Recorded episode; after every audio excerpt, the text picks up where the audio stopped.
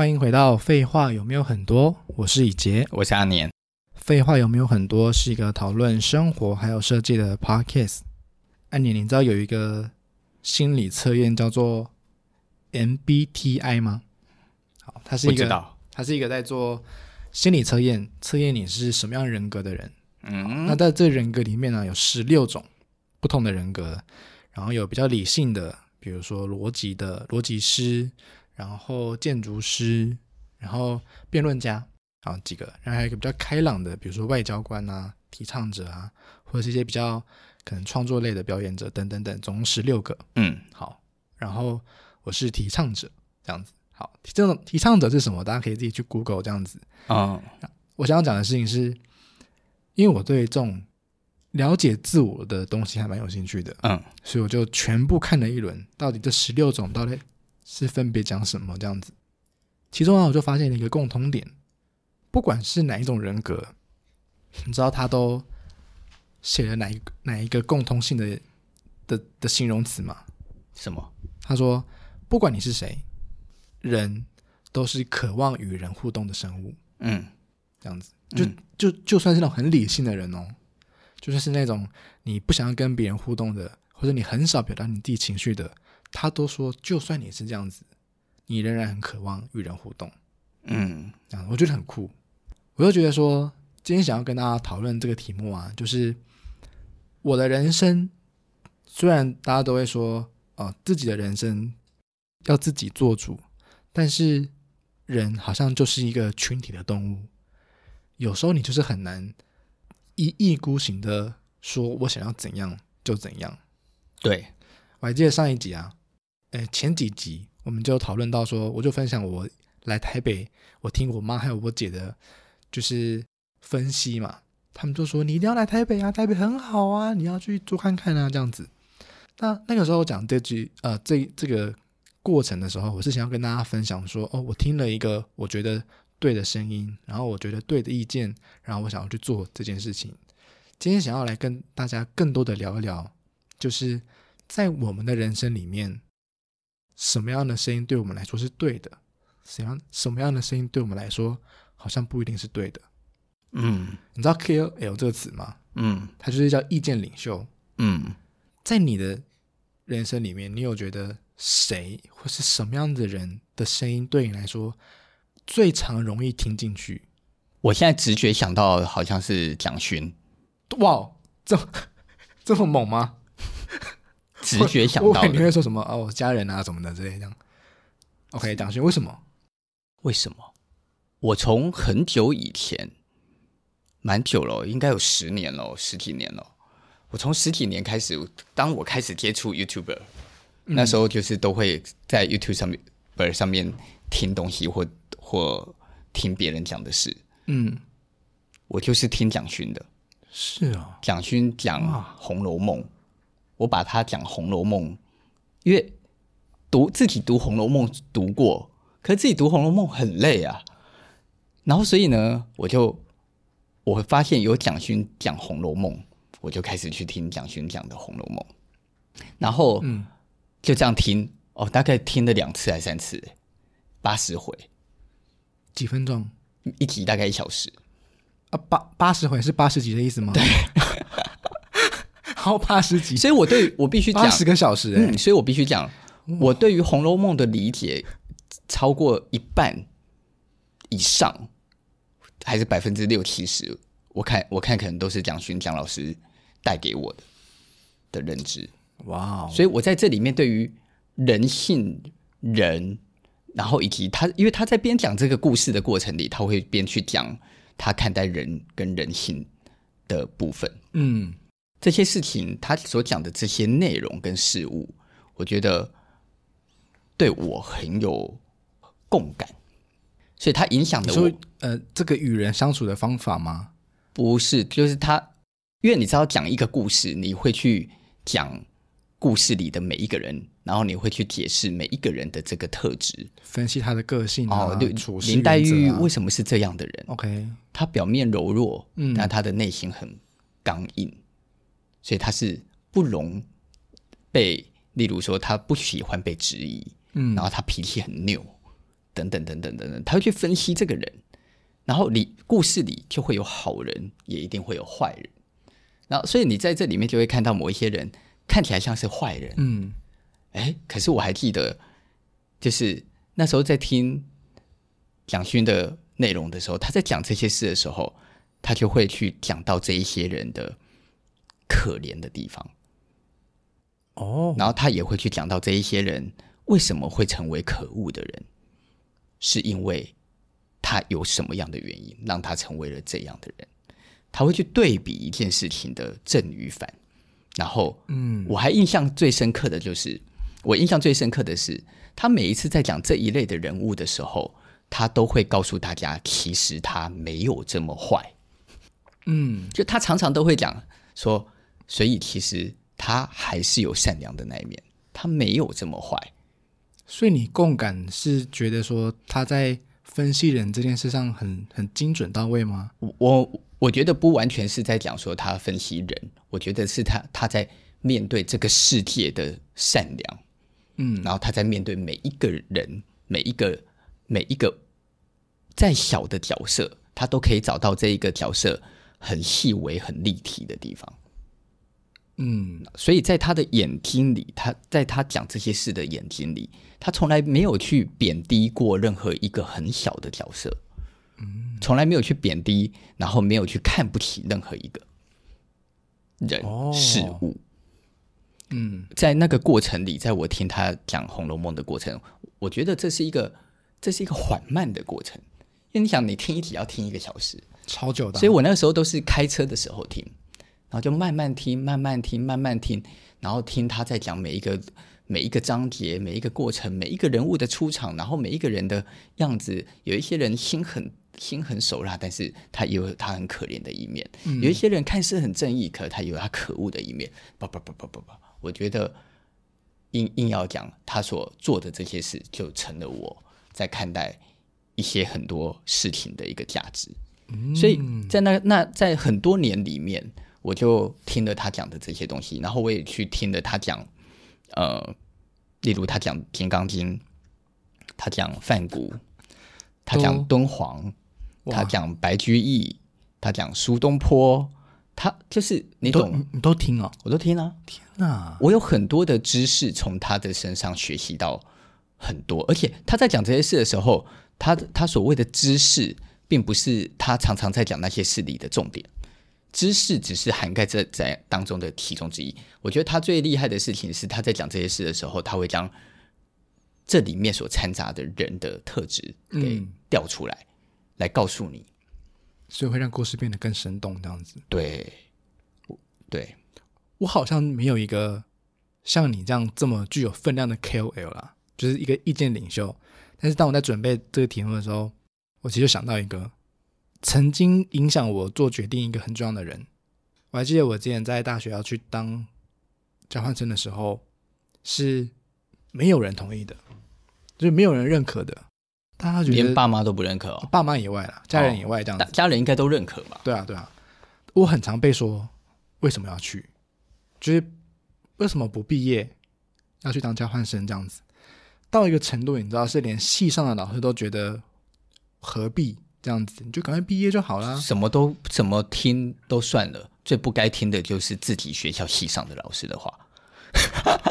为什么？我从以前就这么觉得。好，我从我念书的时候就这么觉得。你知道那时候啊，因为我就是就是心意已决了，我就是我就是就要去就对，然后我就是拼死命的就准备各样的的书面文件这样子。但是你知道吗？一直被大家说干嘛要去？为什么要去？不要去啦！这样听久，你还是会有点、啊。我还记得你那时候有跟我讲这件事啊，有啊，你讲，我不是就跟你说，干好屌哦，好酷哦。啊，对啊，那你不算系上老师啊？我就完全没有跟你说什么不要去这种话。对啊，对啊，你没有说过这个。到底为什么要叫你不要去？我真的听不懂哎。就是好有有一个人，他就说，就是你要去可以啊，但你不要现在去嘛。呃，差别在哪？他他的他的呃，嘿，他的论述点是说，你现在去，你就是去玩。那你为什么你不要工作一段时间？你有了一些知识，你有一些设计的一个背景，你再去叫你看更多啊？这，这些人就会管事太多，干他屁事。好，没关系。对，重点是我那时候有点被动摇了。我觉得嗯好，那那要去吗？这样子，对，你知道吗？有一天真是超级戏剧化的，早上七点多吧，我早上起来去吃早餐，就穿超级邋遢的去附近的一家早餐店吃，刚好真的是超刚好的哦，我就碰到一个我那时候辅系的一个行销老师，然后就互相打招呼嘛，哎嗨嗨这样子，那么巧这样子，因为打了招呼就稍微小聊了一下。然后就说哦，我最近想要去当交换生，但是哎，好像蛮多人都反对的这样子。嗯，你知道吗？他一听到说很多人反对，他整个露出一个惊恐的表情。他说啊，这什么好反对这样子？对啊，你我刚刚的脸不也是这样吗？对啊，他就是一脸就是你一定要去。他跟我说哦，他有超级多的学生，他是经营管理系的嘛。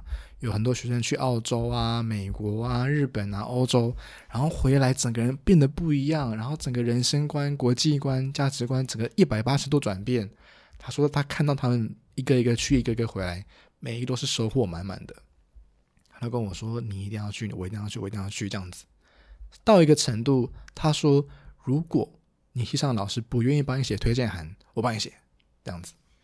然后呢，因为因为这个人的出现，就让我突然有一种你知道。振奋人心的感觉，就是 OK，那我是一定要去这样子。我觉得在有的人生里面呢、啊，就是有时候就是会出现这种很多声音的时候，有些人说：“哎，你要去啊！”有些人说：“哎，你不要去啊！”有些人说：“啊，你真的要去吗？”这样子，觉得对我来说，那一次的经验是一个很特别的经验。嗯，就让我知道说：“哦，原来很多的声音不是每个都要听，原来不是每个意见都要听。”对。蛮酷的，嗯，你讲完了，我讲完，好，这这样结束，谢谢。你呢？你你应该有更多这种人生的这种这种是想转捩点吗？或是决定啊？好，比如说我们一直谈的开公司是一个点吗？我很少听人家意见、欸。当设计啊，真假的？你是一意孤行的人。例如，我想开公司，我在想说，我想开公司，然后的时候，我在思考的是。我怎么开可以让这间公司比较稳定？可是我烦恼的不是我要不要开公司。OK，那那你要怎么稳定，或者是怎么经营一个公司，总是会有别人给你意见吧？有啊，那个时候超多好很很多很厉害的设计师，都人都超好，嗯，然后都愿意。我以前在一个演讲讲过啊，就是有一个什么三杯咖啡啊，三杯咖啡，就是那时候我刚要创公司，然后我很茫然，然后我刚开始得奖，嗯。哦，已经创公司了，已经创公司了，然后刚开始得奖，所以，所以在这个刚开始得奖的过程里，哇，就认识到了一些很大咖的设计师啊。嗯，那时候年纪还很轻，然后认识唐宗汉，然后那个时候唐宗汉根本就神嘛。然后认识到中国有一个台湾的设计师，在中国很有名，都在国际上很很有知名度，叫李旭恒。嗯，然后还有另外一个也是在中国。很有名的设计师叫邱春瑞，就是有几个很大咖的设计师。嗯，然后你怎么认识的？就得奖啊，得奖的时候认识的。哦，OK，, okay. 得得奖的时候，可能大家就刚好并排这样子，差不多在一起，然后就会互相去介绍啊，你好，我是谁谁谁，然后就互相这样子啊。然后因为他们都很大咖、啊，然后我回到台湾就觉得说很想拜访他们，听听他们看待事情的方式，所以我就主动都联系他们，然后他们也人都很好，就真的都跟我见了面，嗯，然后都跟我大概聊了一个多小时。哦，那算蛮久的，蛮久的，蛮久的。我必须讲，说真的，因为太久了，这这这个是可能十年以上的事了，嗯。然后具体当初聊了什么，我已经有点忘了。但是我必须讲的事情就是，他们给予我。他们就会把他们的意见分享给我，跟他们怎么看待事情分享给我，嗯，然后告诉我说，哎，如果你，如果我是你，我觉得我可能会怎么样，我可能会这样，我可能会这样之类的，这样、嗯、都是很都是很不错的意见跟建议。然后，可是我这个人的个性是这样，我觉得我就会慎重的去听你所给予我的看法，但是我不会，就是我心里会有一个我自己的某一条路。在我听了大家的那些建议的过程里，我会有一个过滤系统去过滤，说哦，可能他讲的某些部分就不是我参考的了。他讲的哪些部分是我参考的？我会自动过滤一个我我我想参考的部分出来。你不会照单全收这样子？不会。哦，但是我还是非常谢谢他们，因为我觉得在年轻的过程里，你可以遇到，你可以遇到比自己拥有更多资源那么多那么多的人，然后甚至于可以说他们都那么有知名度。嗯，说真的，他干嘛跟他干嘛管你啊？嗯，他为什么要陪陪你喝这杯咖啡啊？嗯，如果他们没有一定的信念或良善。嗯，我觉得他们是不需要，就不会 care 你这样。不然你你谁呀、啊？说实在，就哪位？你哪位啊？你得过一两次奖，我就要陪你喝杯咖啡，或者是我就要教你嘛。我所以我，我我的意思是，我觉得他们都是很棒的人，就是他们的眼睛没有在看，没有在用高低，也没有在用身份在看人的。那个时候的这个过程，就有提醒了我很大的事，就是我就告诉我自己说，我永远都不会去分辨别人的高低贵贱。哦，所以你知道你在当设计师成长的过程里，从你没知名度到有点知名度，到开始有知名度，到爆红，到到到红了之后，然后再到那个那个叫做什么，再、呃、再不红，反正就类似这人永远都会有起起伏伏。OK，嗯，对不对？我们现在都不得讲，老实讲也没什么话语权啊。有有有些事是需要被某些事情建立的，而我们不做这件事，这件事就减少了一点。嗯，哎，可是我们借由我们的 podcast 再来再来阐述我们看待事情的角度，来来用另外一个身份来讲不一样的事，哎，这也很好啊。那、嗯、这些东西，你就会在这个成长的过程里遇到好多好多的人。嗯，你会遇到二十几岁出二十几岁的杂志编辑，嗯，你会遇到。别的公司的设计师的设计助理，嗯，你会遇到很小咖的呃某某建材的业务，嗯，你你你怎么看待这些人？你会一视同仁的对他们相同有礼貌吗？嗯，然后你会一视同仁的对待他们，都是用相同的的的的相处的态度吗？嗯，那你知道，因为我是一个脸盲的人，脸盲是什么？我不容易记住人。哦，我有几个东西很。很记不住，我常常看过这个人的脸之后，我之后就会忘记。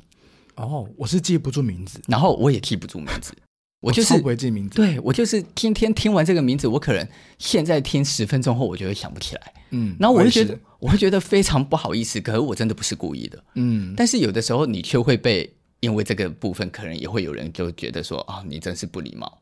但是我觉得我要在这里澄清，我真的不是故意的，因为我一直提醒我自己一件事情，就是。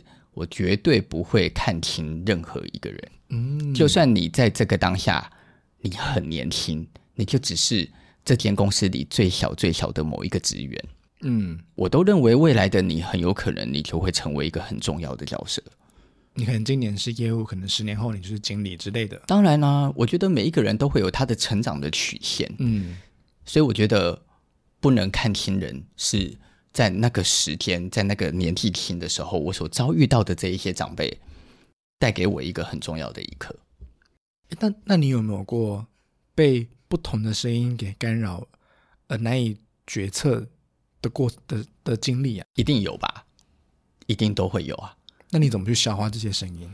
我就会看事情的哦。例如举例公司好了，公司又不是我一个人的，嗯，公司是。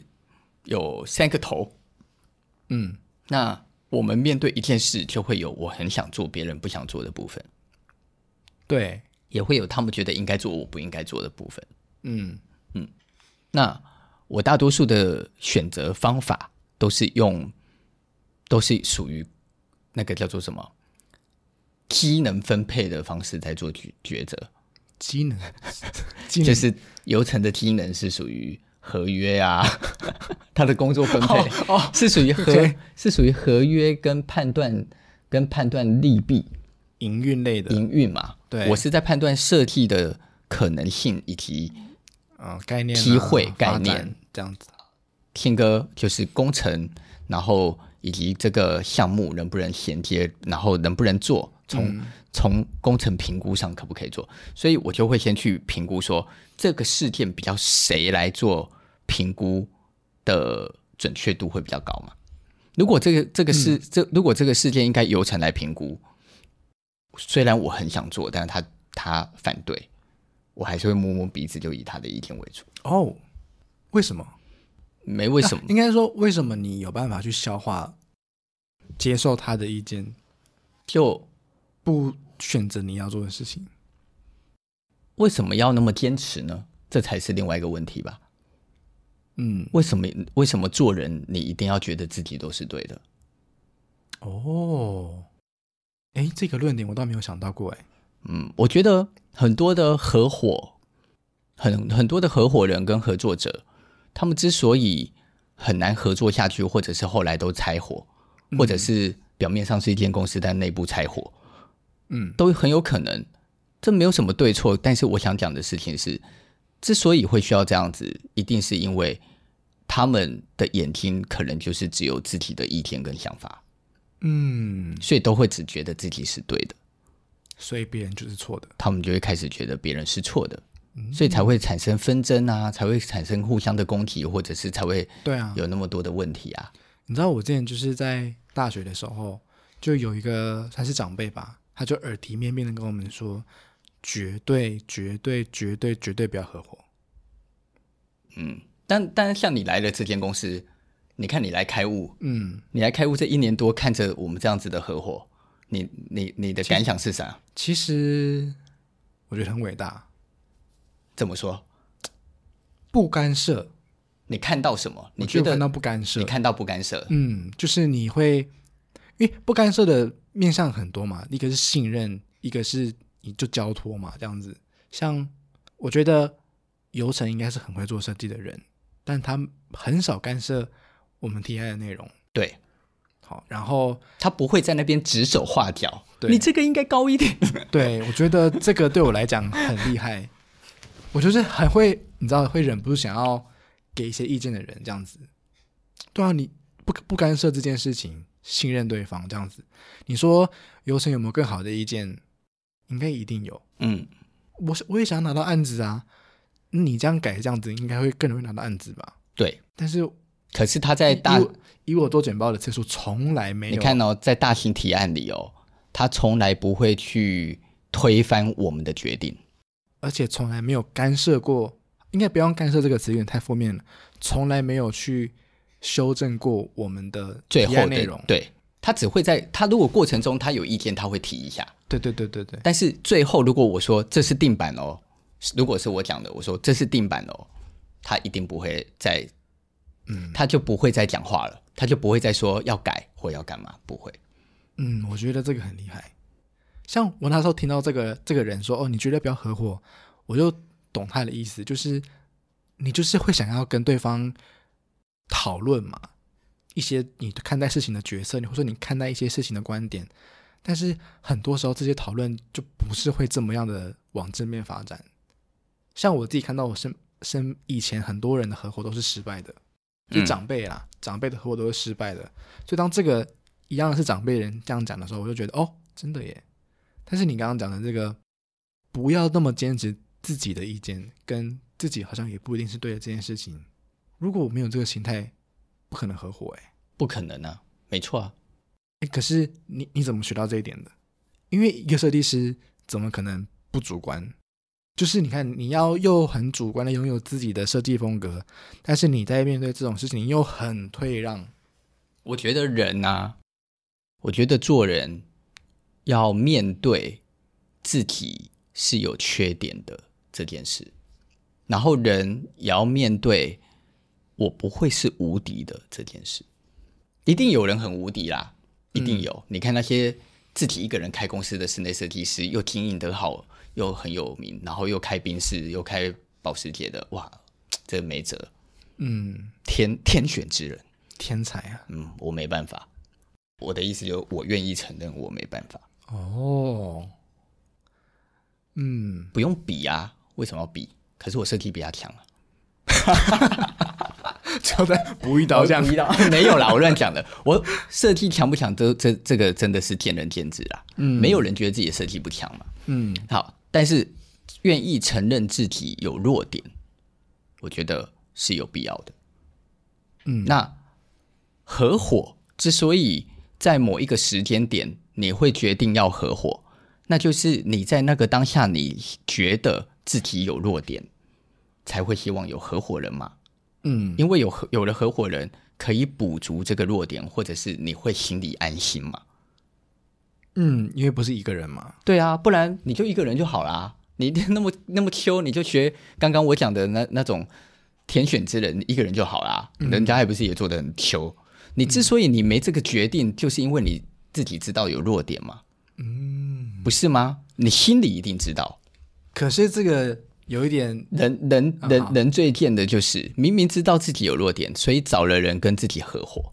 嗯，结果等到这天，等到一起合伙之后，开始产生的利益，对，又一直觉得我分很少，嗯，开始在那边，是我是对的，在那边计较，觉得说明明都是我比较辛苦，为什么你拿的跟我一样多？嗯、明明都是我在熬夜，为什么你跟我一样多？就开始计较嘛，嗯，那这种人当然就是白痴啊，这没辙啊。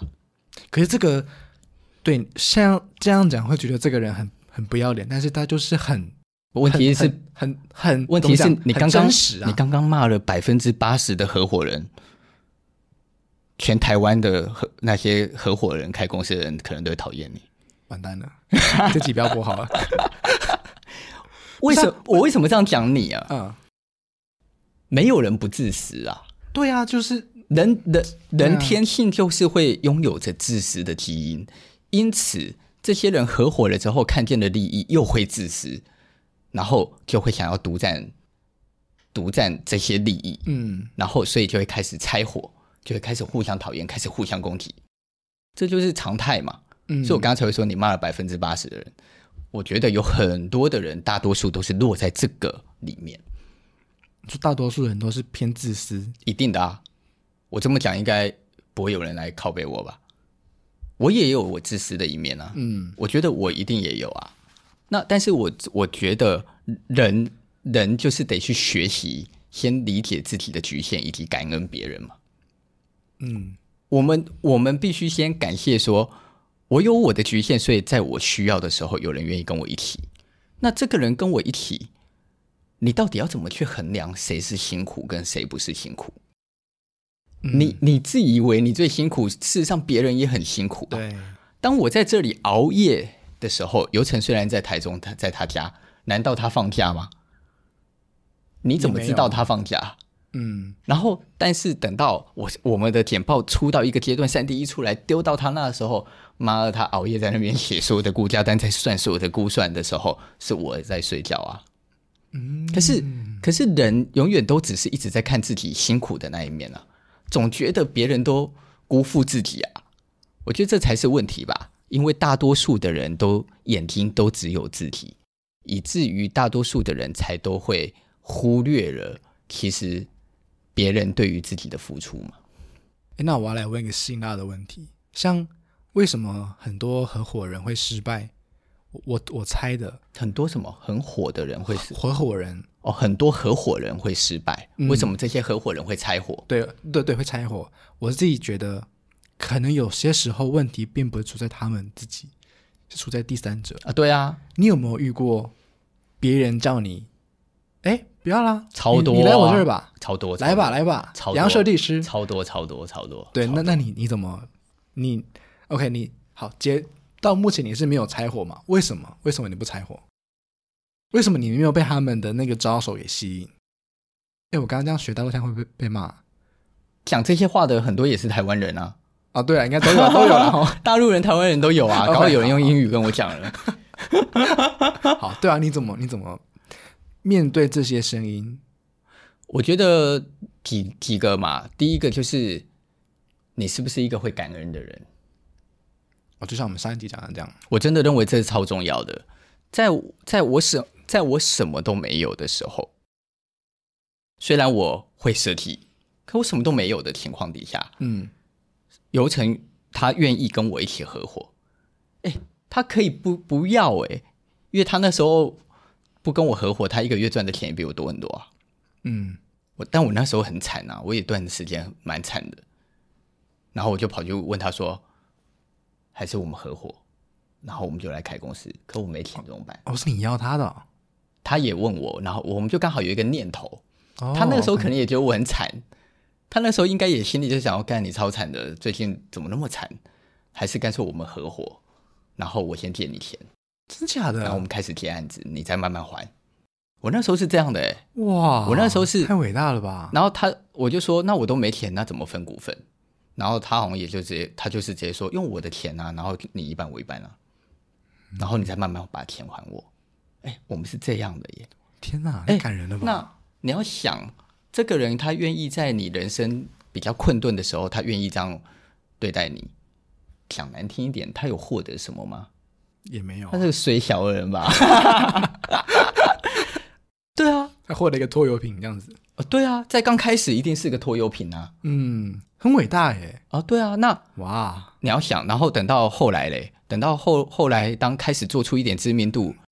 一下子去到大陆，会有人讲说啊，你们你们公司这么小，还是您就拆伙，然后来我这儿，然后你也会听到有人就说，哦，你其实自己做也可以很厉害，干嘛还要合伙？嗯，我跟你讲，一堆哦，那种一堆的程度真的是多到有时候我都会心里想说，你们这些人是多爱我，这些人是多想利用我。哦，是用利用来讲，我不知道为什么在那个过程里，我从来没有觉得有谁让我觉得很真心。哈，是哦，不多，没有。嗯，我的第一个念头都觉得，嗯嗯，审慎、审慎考、审慎的观察这些人。我认为好的人不会用叫你拆伙的方式来跟你谈事情，好的人会是跟你讨论，那我们可以怎么样跟你们一起合作？出发点不一样，我觉得应该是这样。嗯。中间也有一两次有别的设计公司想要跟我们讨论要不要一起的这件事啊，他们就没有选择叫做拆伙啊。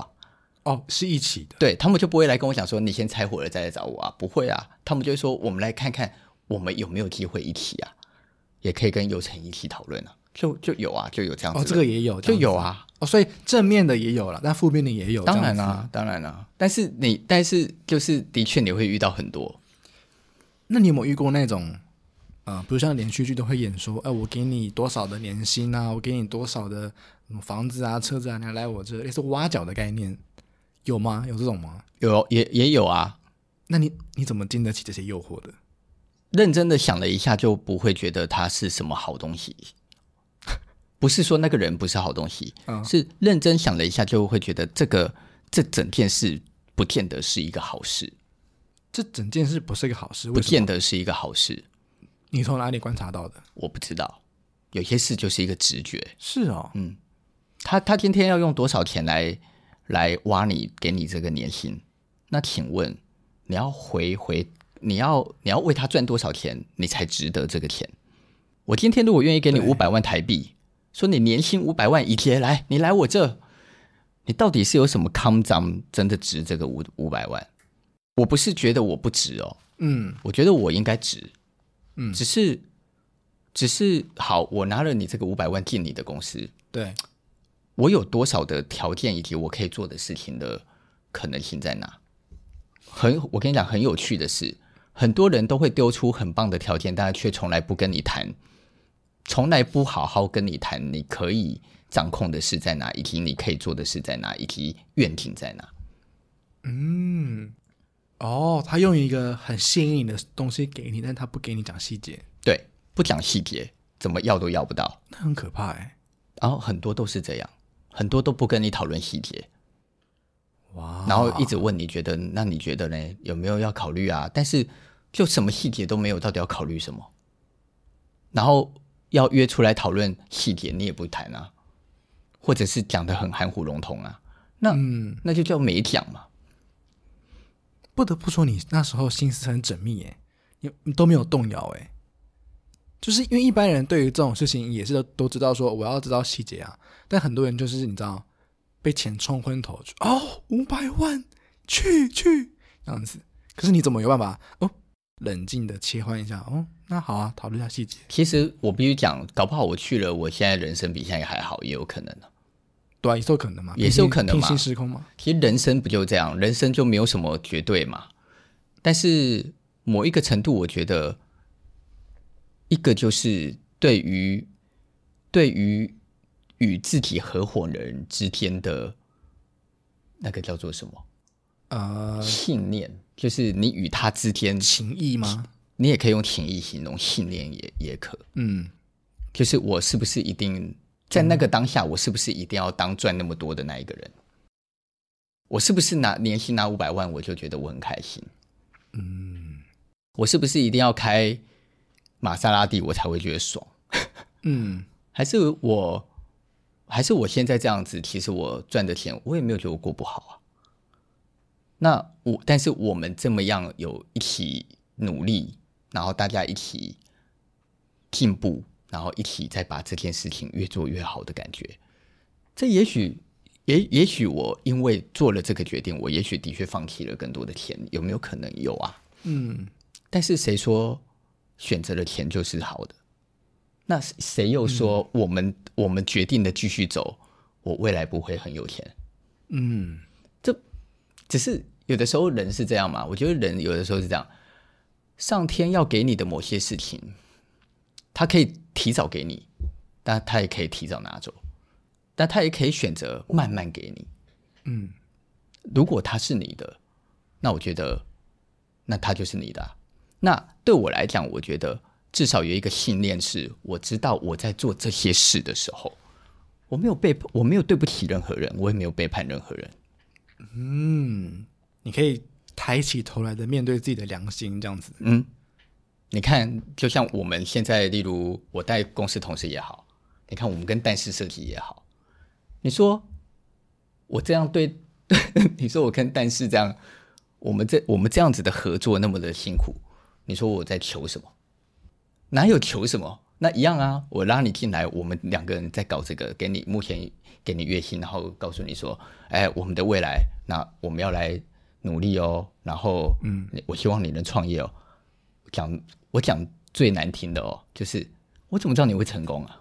嗯，那我现在花花在你身上的培养栽培，或者是我把我很多的信念都交给你，我有获得什么吗？其实我什么都没有获得啊。我为什么要做？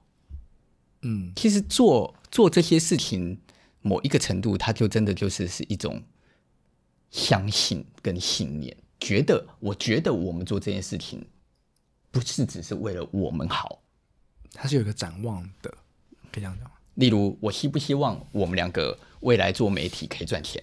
希望啊，我想不想赚赚大钱？想，想啊，但是。前提是我相信我们做这件事，它是可以有一个愿景的。嗯，所以我前两天找你进来讲话，是不是就在讲这件事？嗯，你刚刚讲的那个呃合伙的啊，然后我们刚刚讨论的那个呃其他人的一些诱惑或者是挖角这样子，我自己是没有还没有到这个人生阶段呢、啊，但是我想要分享一个，你之后就会遇到了。对，好，我想要分享一个，我觉得现在很多人应该都遇到的，就是同事间的闲话。你知道我以前在台中上班的时候，我的我们的底下，因为我做室内设计嘛，底下所有的助理也好，设计师也好，你知道都在靠背老板。啊，我画这个图，加班怎样怎样怎样的，老板都没有给我什么什么加班费啊，都没有给我什么啊，然后画这个图啊，去哪里啊，老板都没有给我什么设计的一些方向，这样子。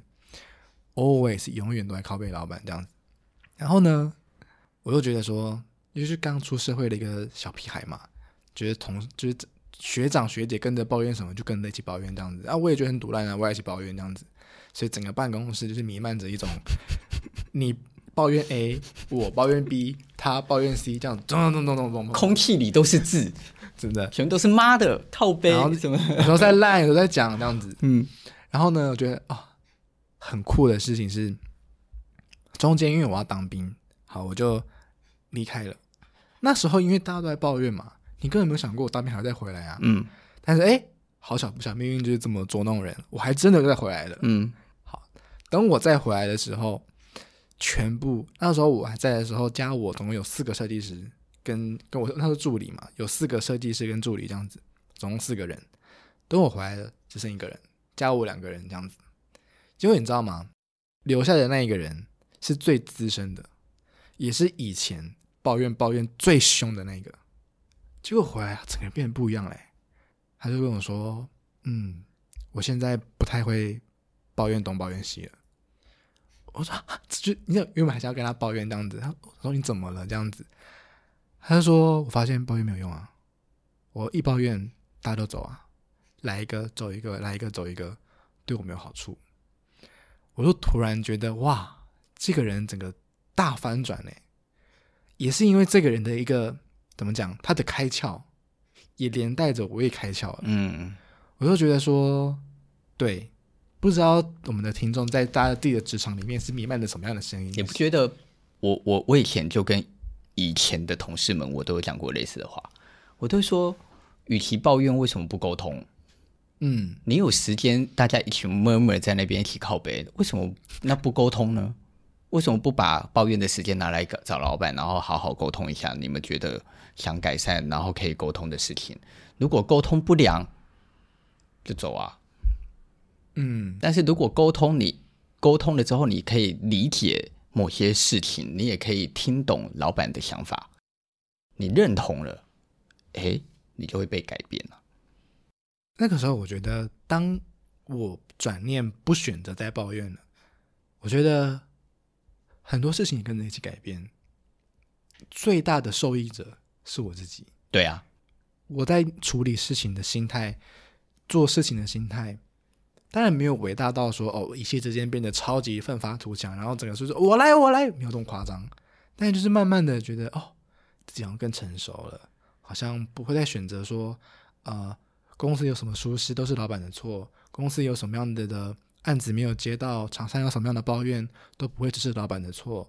哦，我要学习承担一点点业主的抱怨，承担一点点点一点点厂商的怨气这样子。嗯，我觉得在。整个职场或者说社会，实在是有太多的声音，我感觉有太多声音要我们沦陷了。嗯，就是那个沦陷，就是就像我们以前以前讲的，不要努力啊，都不要努力啊，我们就这样过好人生就好了，我们就自由啊，这样子，老板是老板自己处理啊，公司的事公司自己处理啊，这样子，实在是有很多的声音要我们沦陷，但是在这么多的声音里面，还是有那么些。脑袋清楚的人告诉我们，你的人生可以更精彩。嗯，你知道，在我以前小学的时候啊，我超讨厌一堂课，就是自然课。因为自然课你就要做很多实验，然后你实验你就要带回家，然后你要写什么心得报告，这样我就很烦。然后有一次我就被分到一个组别，我们要一起做一个，我忘记是什么实验了。结果我所有组员都摆烂。我不要做，我不要做。我老师机车这么这么这么这么欠呛，我才不要理那个老师，我才不要做这个报告。然后那个时候啊，我就觉得我也很讨厌那个老师啊，我也不想报告啊。啊，你们都不做，那怎么办？那真的就不就不做了吗？这样子，我就心里还有存着一点点的那种就是怪学生的底子，这样。然后呢，我就回来，然后就跟我妈讲这件事情。我觉得我妈那时候给我的一个回馈影响我到现在。她就说：“好，如果没有人都要做，那我陪你做。”然后那时候你知道那个报告啊，他不是说写个什么一千字性的报告，不是，它是有点类似论文哎。嗯。然后写什么起或什么科学原因，然后再成什么科学规划设计目标之类这种，然后最后一个什么科。那个科学成果这样，它是一个很完整。那种小三呢，嗯，小三写这个写写屁写这样子，嗯，然后我妈就说：“来，我一个一个一个叫你写，一个一个叫你写这样子。”然后那时候我就过程中说：“妈，你这样写不对啦，老师要我们这样这样这样，你写这样不可能过啦。这样子。”他说：“不过没关系啊，你至少把它写出来这样子。”对啊，就一个一个叫我写哦，然后真的写完了，然后到了学校把它呈给学。就我们从主编老师这样，然后老师就你知道他真的超贱的，他就露露出一副感谢傻小，写那么烂还给你交出来这样子，你知道吗？当他露出这个表情的时候，我完全不以为然，因为我的心态就是我已经做到我原本不可能做到的程度，而且我用心的把它完成了，不管你今天说什么，我就完成了。嗯嗯嗯，我觉得，我觉得。那个老师给我的反馈，跟我妈在那个时候就是熬夜陪我做这件事情，给我一种负责任的人生价值。然后这个价值影响到到我现在，就会觉得说，哦，太多人不想要你努力，不想要你成功，然后就在整个环境里面弥漫着这种。那是因为那些人自己不想努力啊。但是你知道这种事，它太有传染力了。对啊，它太有太怎么讲？太容易勾起人们的一种负面情绪，所以可能我我可能只是一点点小埋怨，但当你就对这件事很不爽，然后我讲出来的时候，你就会对我也超不爽，然后叭叭叭叭这样。我在我记得在大学、高中跟大学的时候，呃，常常会有要合作的报告，嗯，就是什么班上就会说什么四个人一组一起写一个报告。三个人一组一起写一个报告，对不对？嗯、很多、嗯、这种报告里，永远都会你一个组别里，永远都会有一两个人，妈的，什么事都不做。对啊，对不对？真的很欠扁呢。还有一些组，有一些组别呢，遇到有人都不做，他们就一起都不做。对，然后一起摆烂，就一起摆烂，然后功课真的就无敌烂。嗯，我从来不这样想。我觉得你不要做就不要做啊，我做。真的假的啊？你是这种人，我就做啊，我就做我要做的啊。我就是一直有一个信念，从以前到现在，我就是一直有一种念头，那个念头就是我一直相信我做的所有的事情都不会浪费的。嗯，我相信我所做的所有的事情，一定有一天都会都会回来我这里。所以我在那个时候做那些报告所所耗下去的精力，学习到的东西，就会成了我后来做别件事的养分了。嗯，你的人生里不会有任何一个努力是白费的。嗯。我我觉得我们我我认为我们都要先相信这个逻辑，嗯，有了这个逻辑，你在你的工作的场域里，或者是你在公司里，你所遭遇的某一些事情，我是不知道大家要抱怨的事到底面向有多广啊。但是我的意思是，当你有了一个逻辑，相信你自己的付出永远都不会浪费。它只是在什么时间点还你？它也许是在你老了的时候还你，它也许是在十年后的某一个时刻，你会突然发现你获得，都有可能。嗯，但是当你有这种念头的时候，你在那个当下觉得的不公义，或者是觉得的烦躁，你就比较可以化解掉它。嗯，我我以前年轻的时候很爱抱怨呢、欸，真假的？我年轻的时候已经是老板了，我也很爱抱怨。是哦，很爱抱怨那种。抱怨什么？抱怨都有啊，抱怨员工啊。钱赚抱怨业主啊，嗯、抱怨说哦，涂出去了就涂回来都不能用，妈妈妈妈叭叭叭，然后什什么都能抱怨嘛，然后业主脾气很差，叭叭叭叭，这样。有一天我也忘记是什么时候，反正就有一天，就是我也是跟你一样，就是就是在某一个时刻，突然有一个人跟我讲讲了一个话，那个话意思就是说，抱怨是解决不了问题的。嗯，只有解决才能解决问题，面对问题这样子。然后从那一从那个时候起，我就突然决定说，我以后不抱怨。嗯，我就决就突然下了一个决定说，说这真的是一个决定。对，我以后不抱怨了。嗯，我从那时候开始到现在就很少抱怨了，就几乎不抱怨了。嗯，然后就几乎不抱怨了之后，当你的专注力都放在怎么解决事情。怎么处理事情，然后怎么改变身边的人，哎，你就会发现事情就一切都会变得往比较好的状态。像像像你现在在公司，你觉得公司的状态怎么样？蛮不错的啊，蛮好的，蛮好的，对不对？大家都很自然聊天，这样子很自然，然后很轻松啊。我觉得很重要的是轻松，然后也不会有人抱怨来抱怨去，嗯，对不对？就我觉得这个就是很大的进步。我为什么会说这是很大的进步？是。每一个人进到一个环境来，他本来是长怎样的，他一定会带着他的习气进来到这间公司嘛？嗯，对不对？对，所以怎么可能开务里的每一个人天生都不抱怨？不可能啊，不可能啊！可是我们为什么可以尽量努的去努力跟做到让大家尽量不抱怨？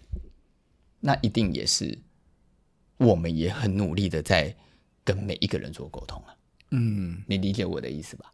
我们也很努力的想要让每一个进来的人相信，说我们是很，我是很努力在对待你们的。嗯，那一定也要他们感受到说，对，我们也感受到我们被对待嘛。所以这个调整一定不是单方面，不是他们单方面的调整，也不是我们单方面的调整，我们是一起的，互相努力在调整这件事情。嗯，其实讲到这个，我就想到一个故事，就是啊、呃，曾经有一个好像是很年轻的一个王子，他的爸爸去世了，然后他就要继位，当一个国家的王这样子。然后呢，在这个呃王登基的时候，他就有两种人可以影响他做决定。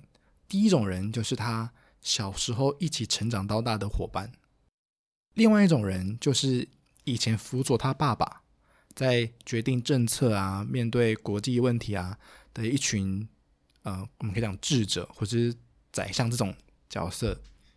那有一次呢，他登基不久，他就面对到一个问题很难，他要去决定说：“诶，我到底要往 A 走还是往 B 走？”然后那个时候呢，他就同时问这两群人。然后那个问题是这样子，啊、有一群人好像抢了他们国家的一些资源，那他在选择说，那我把资源抢回来之后，我应该把他们全部都杀死吗？因为你们就是就是你们就是要来抢我东西嘛，那我为了遏制，所以我要把东西你们全部杀死，这样子，这是一个选择。另外一个选择是，哎，还是我要放宽心，把东西抢回来，但是让你们。放走，然后给你们类似饶恕的概念，这样子。这两个选择，他就问他的这两个咨询团队，跟他一起长大的年轻人就说：“看他们这样弄你，你一定要把他弄回去啊！”就把他们就打死这样子。那跟他爸爸一起陪伴的这些智囊团就说：“不行不行，你现在一定要让他们留有活口，因为他们关系到我们什么什么什么什么。如果你现在对他们好，他们之后一定会会服服帖帖的跟着我们走，这样子。”结果这个年轻的这个王，他就说：“好，我要听跟我从小到大的朋友们的意见。”于是他就把他们全部都杀死，这样子。哎，结果没想到把他们杀死之后，后面引来了更大一群人，然后把他们原本的资源全部都夺走了，这样子。那那时候我在看到这个故事的时候，我觉得跟我们今天想要讨论的事情蛮像的，就是。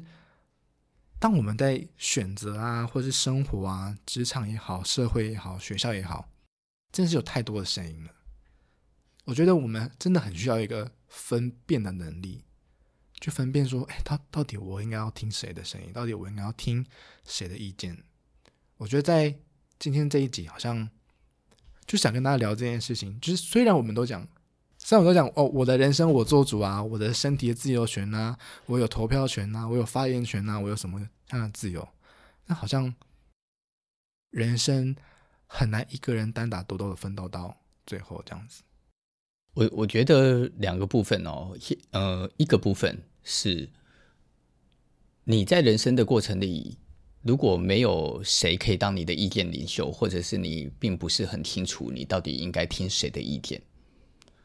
那也没关系，那你就必须先选择不辜负别人的做法来做事就好了。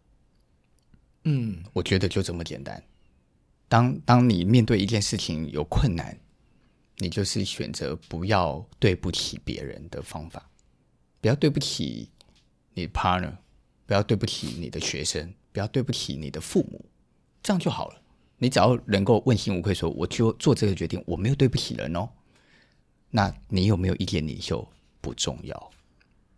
那意见领袖这件事有难度，原因是因为人从小到大的教育，有的人家里就黑道啊，每天看到到的都打打杀杀，他也会长成一个正直的人啊。嗯，有的人家里都是教授，都是医生，结果嘞，他他后来可能变成八加九。喂，我我的意思是，人的成长跟人最后会长成什么样？以前呢、啊，很多人的人都会说什么成长的环境很重要，嗯，你一定要让他去念什么多好的学校，那学钢琴。啊，你一定要让他对啊，然后一定要去念有名的国小，才能认识达官显贵什么有的没的，不管了、啊，好好，我的意思是，我真的觉得啊，这些都是。他，他有影响，他的确有一些存在的影响，可是这个影响不不是影响一个人想象中的那么的大。最后他会长成什么样的人，还是取决于他。而嗯，但是我们能够做的事情，就只能够是能够啊，也这个也很难。我原本是要讲说，我们能够做的事情，就是去选择有良善的资讯的东西来选择吸收嘛。嗯，可问题是，这就不是你能去控制跟你能选择的啊。你在你例如这样讲最难听的举例，就是我们现在在面对总统大选，然后看到了三组候选人，然后他们每天在讲那些无为不为的对话，干谁讲的是真的啊？当他们互相抹黑的时候，你谁我们知道哪些抹黑是真的吗？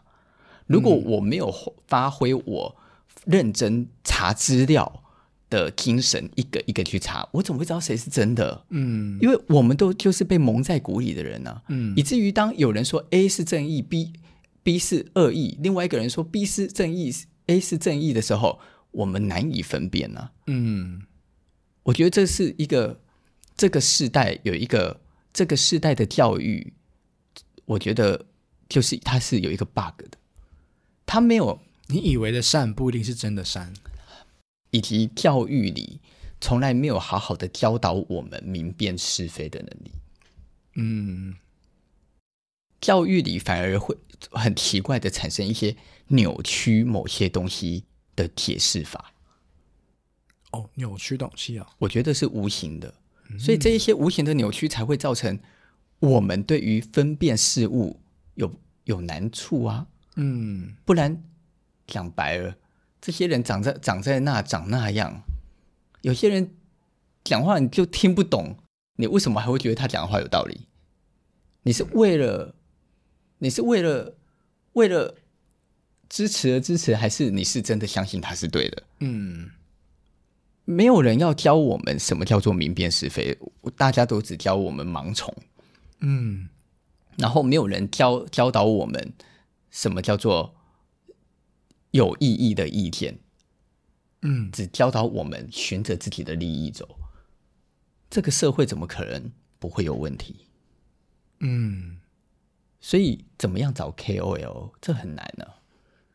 怎么样找意见领袖这很难呢、啊？也是我，所以我我自己觉得，所以我刚刚才会讲，我认为什么意见意不意见领袖？每一个人随着自己成长的环境、跟自己的知识背景以及自己的信念，每一个人本来就会去找自己的意见领袖。